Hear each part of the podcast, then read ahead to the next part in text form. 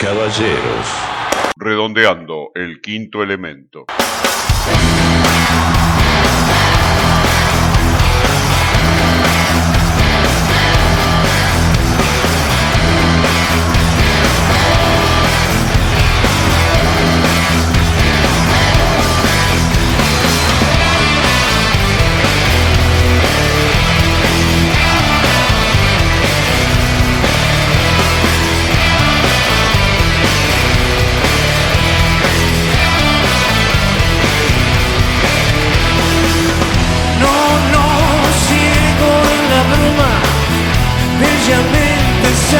tsunami van a tragar lorenas movedizas, pagará caro loco lo que fue. Un tipo remilgado, un garabato que fue de los juguetones y es el pingüino más gil.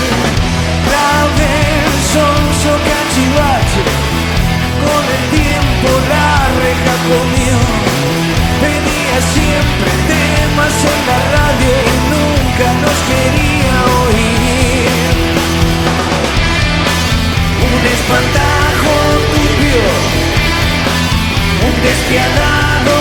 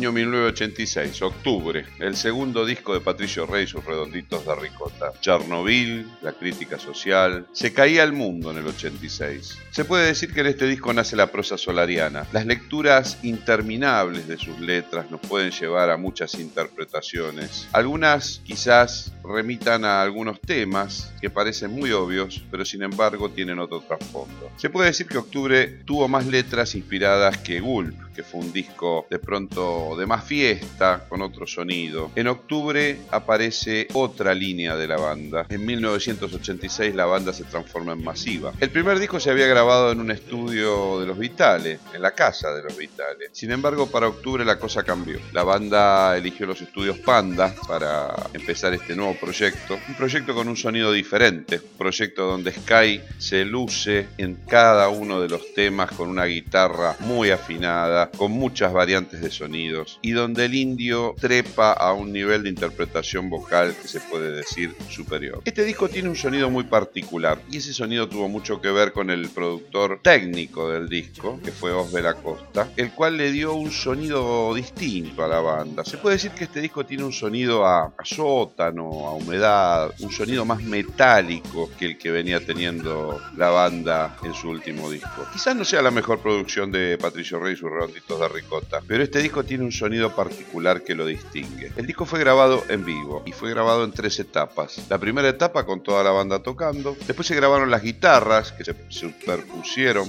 a, lo que venían grabándose. Y lo último que se grabó fueron las voces. Fue un disco muy rápido, fue un disco de pocas tomas. Así lo definió el Indio Solari en una entrevista. El sonido le quedaba bien a las letras. Esa fue la definición que tuvieron en un reportaje hace varios años atrás. En cuanto al arte de tapa, uno de los mejores trabajos de Rocambole, que otra vez vuelve a aplicar su arte en el reflejo visual del sonido del disco. Jijiji, música para pastillas, Preso en mi ciudad, Fuegos de Octubre, Semen Up, Divina de Führer, particularmente el tema que más me gusta del disco, Motorcico, temazo también. Y bueno, el himno, el clásico del mundo redondo, jijiji. Todos esos temas terminaron de formar Octubre, segundo disco de estudio de Los Redondos. Un disco diferente, un disco que marcó el inicio de otra etapa de la banda. El Indio Solari en la voz, Sky Bellinson como siempre en la guitarra, Tito Fargo Daviero en la guitarra también, Semilla Bucharelli en bajo, el Piojo Ábalos en batería en ese momento y Willy Crook en el saxofón. Hubo músicos invitados, Daniel Meleros en teclados y Claudio Fernández en percusión. Claudio Fernández, también conocido como Claudio Cornelio, de una banda que en ese momento sonaba mucho en los 80, que era Don Cornelio y la Zona. La producción ejecutiva, como siempre, del disco estuvo a cargo de La Negra, de La Negra Poli estamos hablando, el arte de tapa, como siempre, Rocambole, y la producción artística, obviamente, de Patricio Rey. En el próximo bloque te contamos la historia de cada uno de los temas que forman Octubre.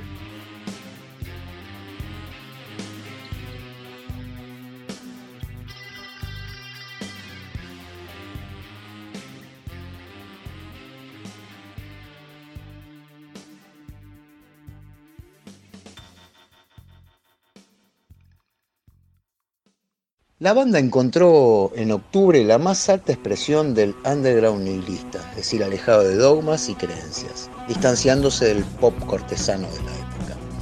Una forma entusiasta de hacer creer a públicos y críticos que eran la mejor fruta. No sabemos si intencionalmente o azarosamente se toma la tapa de una revolución para iniciar su propio camino revolucionario antisistema, exacerbando la bandera de banda autogestionada. El sistema todo es un atentado en sí mismo contra esta autonomía que empezaban a manejar. Además de sumar más frases legendarias como de la nada la gloria, entre otras, empiezan también a declarar la oposición hacia algunos entes incuestionables como los medios de comunicación y en especial la TV. Divina TV Führer es un llamado a despertar ante el aletargamiento que proponía esa caja boba, idolatrada y adoctrinante. Con la llegada de este disco se convierten definitivamente en una banda de rock, alejando del escenario a otros talentos multifacéticos que fueron de los primeros tiempos. Va creciendo la convocatoria y a poco el público se recicla. De aquellos happenings bohemios, hacer una banda con melodías envolventes, frases resonantes que cruzan la barrera del tiempo, y la bandera de independencia, pese a todo y contra todo.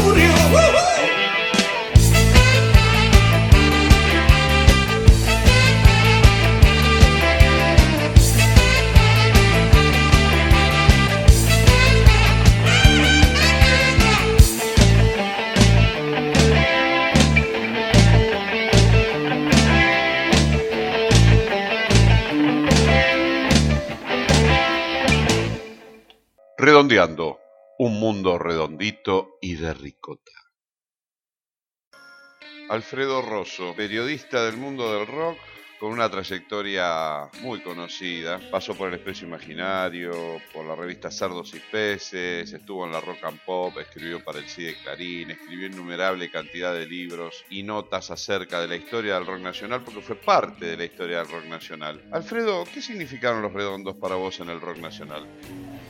Yo creo que Los Redondos eh, fueron una de las bandas que definen el rock nacional, ¿no? Y que son un gran testimonio de la época en que les tocó vivir. Incluso desde que surgieron como una banda underground en los años 70, todavía en plena dictadura y que nos trajeron un poco de alegría en esos años tan oscuros, como en la época en que comenzaron a grabar sus discos y pasaron de ser un secreto de unos pocos hacer una banda medianamente masiva y grabar sus primeros álbumes definitorios como Gulp y como Octubre justamente y como un bayón para el ojo idiota y esa tercera etapa en que se transforman ya en un fenómeno masivo y como yo muchas veces pienso, un estado dentro de otro, un estado espiritual dentro de un estado que los expulsaba a todos, o a casi todos. O sea que me parece una banda que, como todos los grandes grupos del rock, define muy bien la época que les tocó vivir. Cuando hablamos de las misas ricoteras, ¿qué significado le ves vos a, cada una de las reuniones que aún hoy a través de otras bandas que reflejan la música de los redondos se dan? Esa mística que tienen esas misas ricoteras, ¿a qué se debe?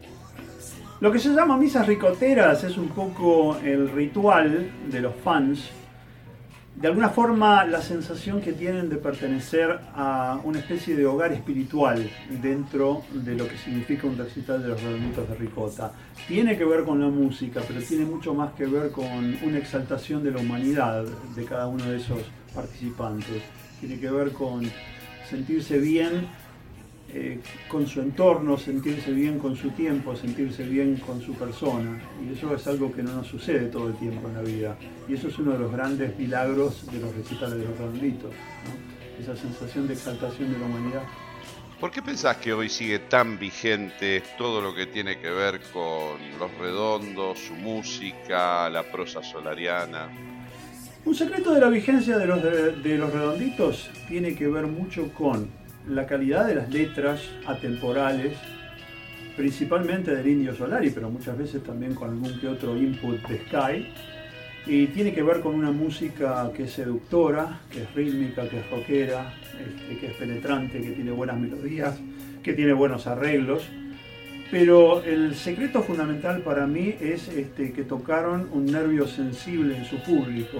Eh, eh, lograron plasmar una, una empatía tan especial que hizo que miles de personas se trasladen de una ciudad a otra para verlos, para estar, para participar en eso que llaman la misa ricotera justamente, y que no se agotó con el grupo, como podemos ver por los recitales masivos del Indio Solari, y también incluso con los recitales de Sky Bailinson, porque no hay que olvidar que ambos siguen activos hasta el día de hoy en la segunda década del siglo XXI.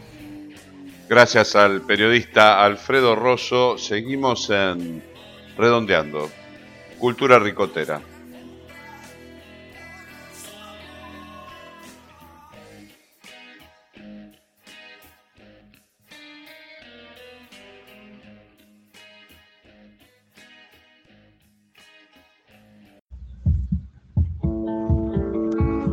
Sube las pulsaciones, late tu corazón y tu sentir. Redondeando, desempolvamos el cajón de los recuerdos y te traemos otro inédito más. Uno de esos temas que sonaban en las décadas de los 80 y que servía para identificar a quién era nuevo en un recital, que algunos pocos podíamos cantar y que con el devenir del tiempo se hicieron populares. Llega otro inédito de los redondos.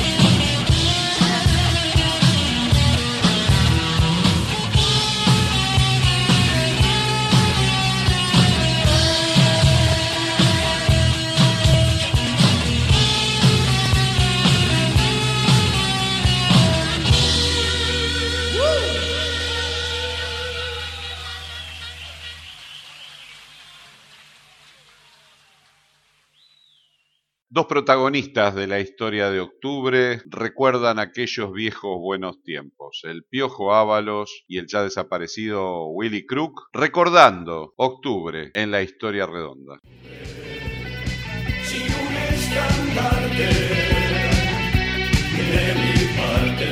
En ese momento no pensábamos que todo se iba a transformar en una garota de Ipanema del rock. Era una gran época, señores. Oh, sí. Se hizo en un tiempo récord, onda que en dos meses, desde agosto a octubre ya estaba a la venta. Patricia Rey se transforma en, o sea, se transforma puntualmente en una banda de rock, porque venía de ser una cosa multidisciplinaria con malabaristas, este, pintores, cocineros de buñuelos o redonditos de ricota, este, oradores y tal y cual. Y mm, estos se convierten, en, se vienen para acá y se transforman en una banda concreta de rock, ¿no? Y ahí es donde, en esa época es donde yo entré. Todo era nuevo en ese aspecto. Cuando cada paso que dábamos era un, un escalón más arriba. Entonces estaba muy bueno, eso era muy estimulante. A mí me gustaba mucho tocar motorcico. Pero como, como que la letra siempre llevo a, a mi lado, a mi Dios. Siempre tengo a mi lado mi Dios, así me das más. Yo sabía que iban a pasar cosas con la banda, era inevitable, ¿no? Porque tocábamos para 60, venían 80, tocábamos para 80, venían 100 y así sucesivamente, ¿no? Este, creo que, no sé si seguirá viva esa canción, porque creo que la asesinaron en formato cumbia también. Sí, sí. Que en paz descanse. Pensé que lo había visto todo. Historia. El fuego más grande del mundo, no lo soñé. Se y suerte.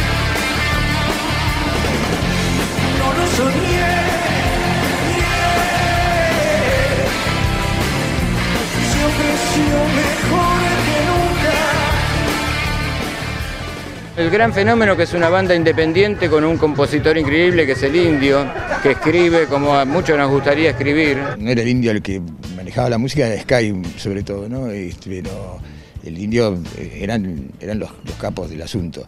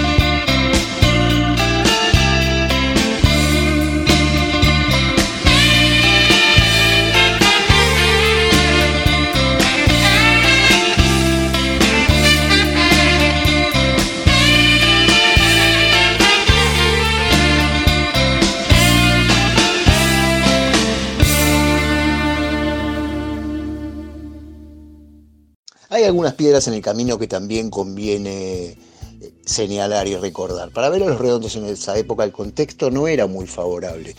Imperaba el de boca en boca. Se podían llegar a encontrar algunas pistas en la revista Cerdos y Peces, cuyo editor, el ex monologuista de los primeros tiempos, Enrique Sims, compartía editorial con el indio. El indio Solari escribía allí, a veces dibujaba y Semilla, el bajista Semilla Bucchiarelli, también dibujaba en esa revista. No obstante, en 1985 salió el suplemento Sí, de un diario importante que presentaba una agenda de grupos para ir a ver los fines de semana. Pero los caprichos de Patricio Rey a veces caían en esas hojas, no siempre. Con octubre en la calle ciertas manías se respetaron a rajatablas, solos y de noche, nada de compartir escenarios con nadie, ni con uno, ni con dos, ni con tres, ni con festivales, ni caridad, solos y de noche. Y otra cuestión que quedó ya bien definida, todos obedecían a los mandatos de la figura de Patricio Rey, pero de ahí hacia abajo el destino de la banda fue comandada por el triunvirato compuesto por la dupla Solari Benison y la manager Poli Castro. Aunque la composición de algún integrante del grupo fuera aceptada, como pasó con algunos inéditos eh, con Tito Fargo Daviero y con algún otro tema que se le aceptó a Semilla Bucchiarelli, que ya vamos a repasar con el devenir del tiempo. Toda cuestión de peso definitorio irremediablemente caía en ese triángulo de lados iguales pero de funciones distintas. No es casualidad que pasada décadas el grupo de músicos que forman parte de la Kermés se hagan llamar los decoradores. Acompañaron hasta los últimos pasos a la banda. Con memoria sí, pero definitivamente agradecidos de por vida.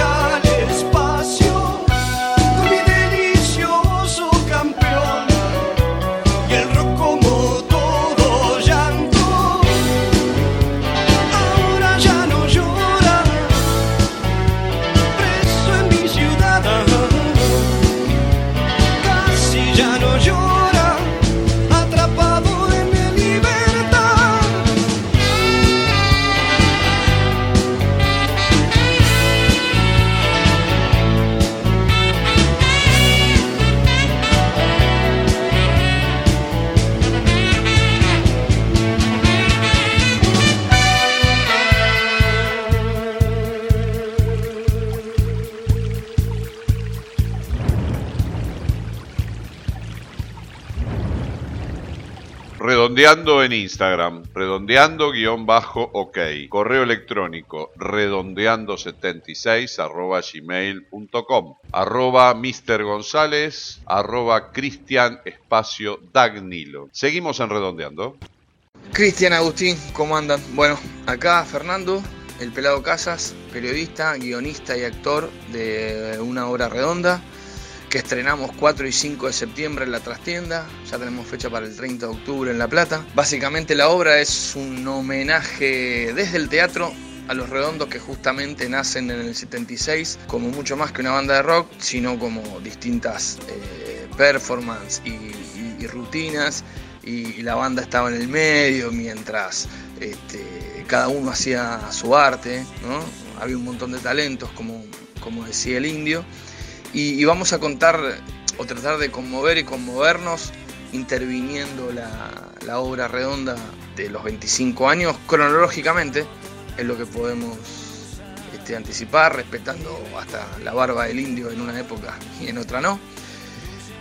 Y, va a haber eh, stand-up, teatro puro y duro, teatro semiciego, audiovisuales, la banda sonando en vivo, eh, lo dicho. Eh, rutina, performance de distinto tipo, vistiendo los temas que más nos, nos mueven el costado izquierdo, ¿no? que soplan brasas en nuestro corazón. Fernando el Pelado Casas nos sigue contando una obra redonda. Fernando el Pelado Casas eh, alma mater de una obra redonda. Contanos que, cómo llegaron los redondos a tu vida. Y sobre los redondos, cómo me llegan, yo fui a comprar Van Van en cassette cuando tenía 11 años. Había llegado octubre, pero grabado, y, el derrotero empezó hacia atrás. Pero bueno, este, a esa edad y como digo siempre, ser curioso era mucho menos accesible que ahora. Vos ahora estás a un clic de buscar una palabra o una frase que te sale de donde viene. En ese momento, por lo menos ni mi entorno ni, yo sabíamos que la tapa de Bambán eran los fusilamientos de, Goya de Madrid y que, que había usado este, Rodolfo Wolf para su libro Operación Masacre. Pero la, lo que tengo de, los primeros redondos es que sean compañía de habitación, en soledad. Este, no como otras bandas, ¿no? Como que ese sea mi gueto en la, en la habitación. Y también a manera de demuestra contra lo que se decía y cómo empiezan a, atravesarme las letras cuando empiezo a adolecer, eh, es esta contraposición de falopas duras en tipos blandos ahuecan corazones y, y por ahí algunos más grandes te decían, no, porque hablan todas de, este, de droga y la verdad que a mí, al contrario, en mi caso particular, y lo hablamos con, con amigos y amigas en ese flash, de decir, acá te estás divirtiendo, guarda que falopas duras en tipo blando como vos, pibe de barrio, el conurba, eh, es tremendo. Y otra así muy grosa que recuerdo es mi viejo yéndose a laburar un sábado a la mañana sin parar y no sé qué, y metiéndose en una y le digo, vos siempre, vos siempre, viejo, vos siempre metiéndote en otra, no sé qué, y, me dice, es que la vida, si no tenés problemas, es aburrida. Y ahí le canto La vida sin problemas es matar el tiempo a lo bobo, y no solo que le entendí yo, sino que él, empezó a parar la oreja con los, con los redondos, ¿no? De hecho son del mismo año, mi viejo y el indio. Eh, pero eso es lo que siempre este, destaco. Mucho más acá, después ir flasheando disco a disco, ¿no? Tremendo. Sobre todo después de la mosca y la sopa, que por ahí se hicieron más comerciales y uno no sabía en ese momento, porque después ver la historia es más fácil, pero con el diario el lunes, ¿no? Pero después de ese momento, este, sacan Luzbelito, viste, bueno, Lobo Suelto Cordero Atado, que es un discazo, que el indio se, la se canta todo para mí, es el disco que mejor canta. Y, bueno, después cuando uno repasa y fueron apareciendo los recitales piratas de ese momento, dice, claro, andaba volando. Eh, el Luzbelito, el sonido de Luzbelito, esa introspección, ese viaje. Y bueno, ¿no? Y después, como digo en la obra, la parte que me toca, ¿te acordás lo que fue abrir ese disquito, Último Bondi? Y el Último Bondi, lo que significa, este, Finisterre, un disco con referencias europeas, italianas, si se quiere, Escaramancía, la Sole se nos fue de lo linda que era, eh, hasta Momo Sample, y bueno, siempre escapando hacia adelante nunca quietos, nunca, nunca en la zona de confort, siempre pelándose el culo y arriesgándolo. Fernando, contanos un poco de qué va el espectáculo Una Obra Redonda. La idea surgió de hacer algo más que, que, tributos, que están llenos y están buenísimos, o, tratar de, recrear una época, ¿no? no es que solo vamos a atacar o a, a intervenir los principios, sino que vamos a, a hacer teatro los hechos más importantes de, la historia, ¿no? Va a estar la conferencia de la barría de una manera, va a estar la puteada del indio en River de otra, va a estar Walter, va a estar la presentación de Bull, la presentación de Octubre histórica, cierta violencia en los recitales de Rondo también va a estar representada. Somos como 30 artistas en, en, escena, venimos laburando hace año y medio, ensayando a pleno en la cuenta regresiva, eh, la verdad que muy entusiasmados. Este, hay un grupo de, actores este, sub-20 que, que empujan muchísimo de abajo y como dijo el indio, tienen en sus nervios muchísimo más, más información del futuro que la nuestra y la verdad que es una locura hasta escucharlos a los que no, nunca habían este, prestado atención a la letra de los redondos y la escuchaban por mí, imagínate, 20 años, son del 2000, de cuando se separaron los redondos y, y escucharlos hablar de, de, la murga la Virgencita y, con el nervio que, que, las, que, los atraviesa, por citar una canción, ¿no? Eh, es muy fuerte. Sublimes atardeceres, tiempos de bajar un cambio, suspirar, acto seguido, conectar con esas gracias que acarician el alma. Tiempos avaros de sensibilidad, nada mejor que patear tableros. La conmoción será el vehículo, la sonrisa, el llanto, la emoción serán parte del lenguaje que nos une. El arte imperante de Patricio Rey. El vuelo tuyo. Estás enredondeando. Lo mejor de nuestra piel es que no nos deja huir.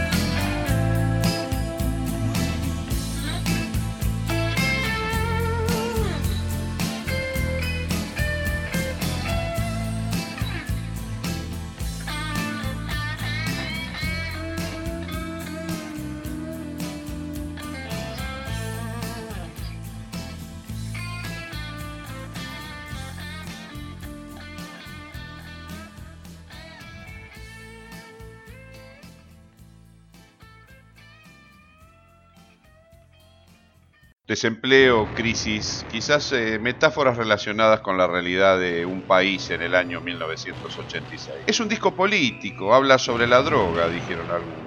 Definitivamente Octubre es un disco con un aura especial en la historia de Patricio Rey y sus redonditos de ricota. Un muy buen arranque del disco con Fuegos de Octubre. Tema con una letra corta, un tema de homenaje a las revoluciones. El miedo a la Guerra Fría, el miedo a las bombas nucleares, el permanente desafío entre Rusia y Estados Unidos, sin un estandarte de mi parte. ¿Qué significaría eso? Y significaría que más allá de las banderas está la revolución. Preso en mi ciudad, un clásico, clásico del disco, un clásico que relata problemas de la vida en sociedad, un Drácula con tacones, como desconfiando de hasta la elección de una pareja para pasar un lindo sábado a la noche, música para pastillas, el boicoteo permanente de los rusos y los yanquis a los Juegos Olímpicos se ve reflejado quizás en la letra de música para pastillas. Una guitarra genial de Sky Benison en ese tema le da un aura y le da un nivel muy bueno dentro de lo que es el disco. En Semenap,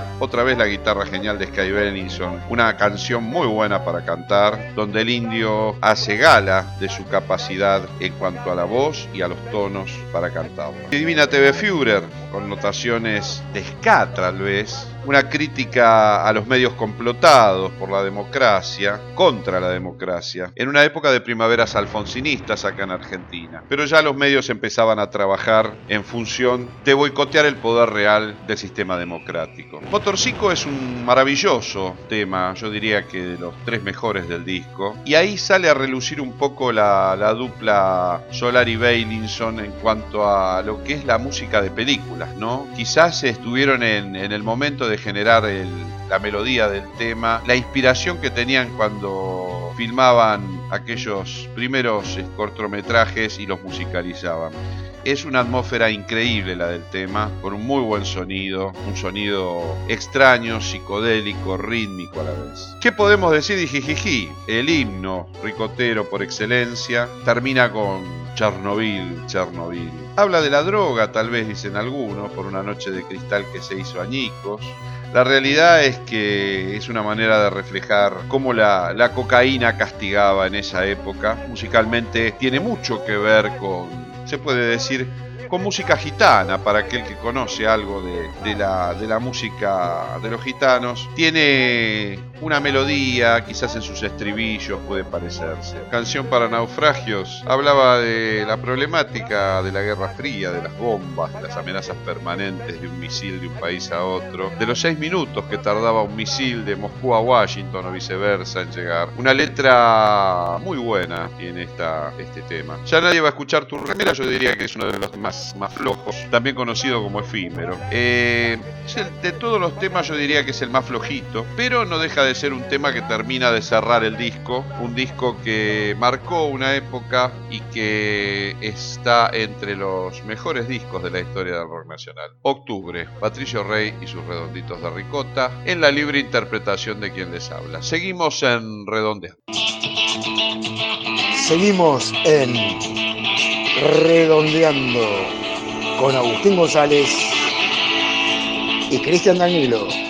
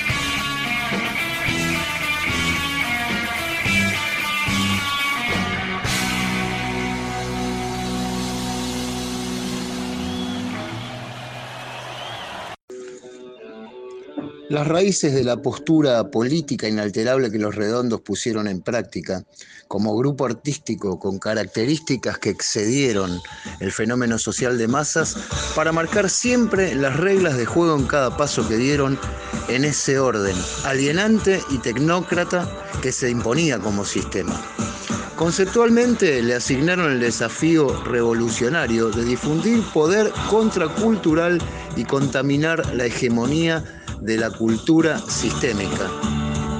Esa generación de jóvenes se identificó, ante todo, más que creencias rígidas, con la desafiliación total de la tendencia moderna del progreso.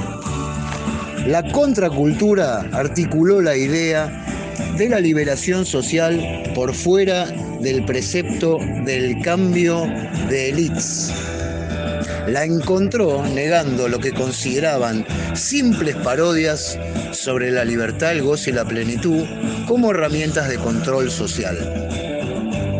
La libertad, el goce y la plenitud como declaración de principios no era el lugar al que se quería llegar ni el encuentro con el objetivo cumplido, sino una forma de responder aquí y ahora al hedonista principio ordenador del placer.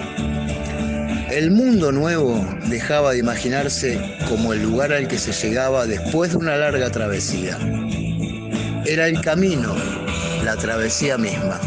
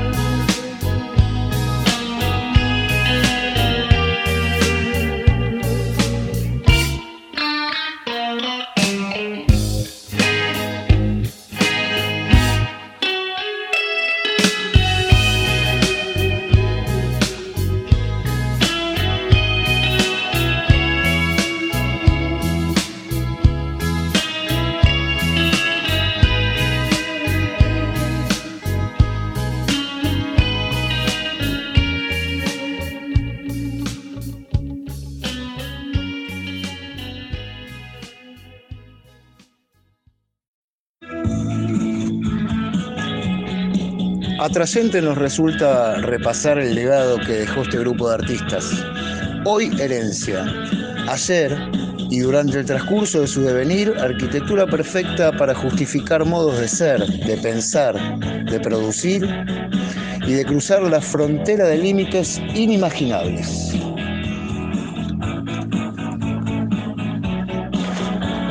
La razón de la poesía no es ser explicada. O te conmueve y la cantás o no te pasa nada. No quiero estar explicando permanentemente qué quiero decir. ¿Dónde está el juego si yo les digo cuál es el panfleto? Yo no estoy dando panfletos, no me interesa que los chicos piensen como yo. Me parecería suicida. Estoy generando juegos, manejando ficciones, porque el rol del artista es ampliar el campo de lo posible en materia de imaginación. No prometo realidades. La autonegación consciente del indio como autor portador de verdades mediante el poder del discurso a partir del análisis de las relaciones que se construyen y reconstruyen entre la banda Los Redondos, artistas, y la banda Los Redonditos, el público. Mientras las hinchadas y el público de rock se identifican con estandartes para asegurarse el reconocimiento y provocar emociones cíclicas, los redondos juegan con las banderas pero las disuelven, liquidando y negando a la vez la autoridad del autor líder que quieren imponer al indio desde abajo. Hacen como al ídolo, se lo muestra y se lo retira. Porque mientras el público receptor de la obra redonda puede ser reiterativo, territorial y determinado, los redondos, contraria y sensatamente, escaparon de los determinismos, fueron un grupo en fuga de sí mismos y mantuvieron su fidelidad, andando en sulky, buscando no ser sorprendidos en ningún espacio o posición. Solo ruedan, escapando a la linealidad, a lo literal, a la obra completa. Solari produce resonancias, no busca hacer interpretaciones de su obra. Y ese concepto, ese que produce lo redondo, la circularidad, la redondez entre el público y la banda, que se recupera a través del enigma, sin la linealidad que la hinchada y público pudiera reclamar. Es la excusa de un movimiento de utopía que anda en sulky sin desdeñar la astucia urbana, de un movimiento artesanal sin rigideces, donde no hay permisos y la pasión puede ser convocada, puede ser efímera o evadirse, porque es una ideología que, al negar al autor y el poder de su discurso, no sabe de traiciones, caídas ni desilusiones.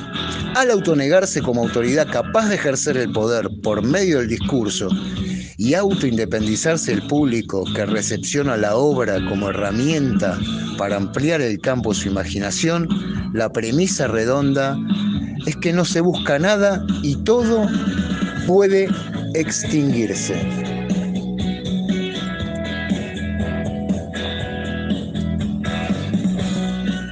Somos plenamente responsables por todo lo que sucede alrededor de nuestra música. Nos producimos, alquilamos las salas para nuestros recitales, inventamos el arte de nuestras tapas. Cuando vos escuchás a los redondos, todo lo que está ahí es auténtico producto redonditos. No hay nada que se ponga en el medio entre nosotros y el público. Un amplio pero selecto círculo redondo que amerita ponderarlos hoy y siempre, en este día y cada día.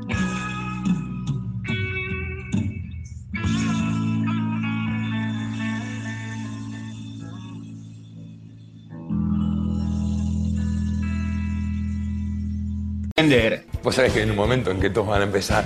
"Na, na, na". No, ya, ya se ha transformado en una especie de cosa que bueno, un tipo como yo acepta que obligadamente tiene que terminar el show con eso, es porque le pasó por encima. Te superó. Exacto. No pasa nada, indio. Se termina redondeando el quinto elemento. Vamos las bandas todavía.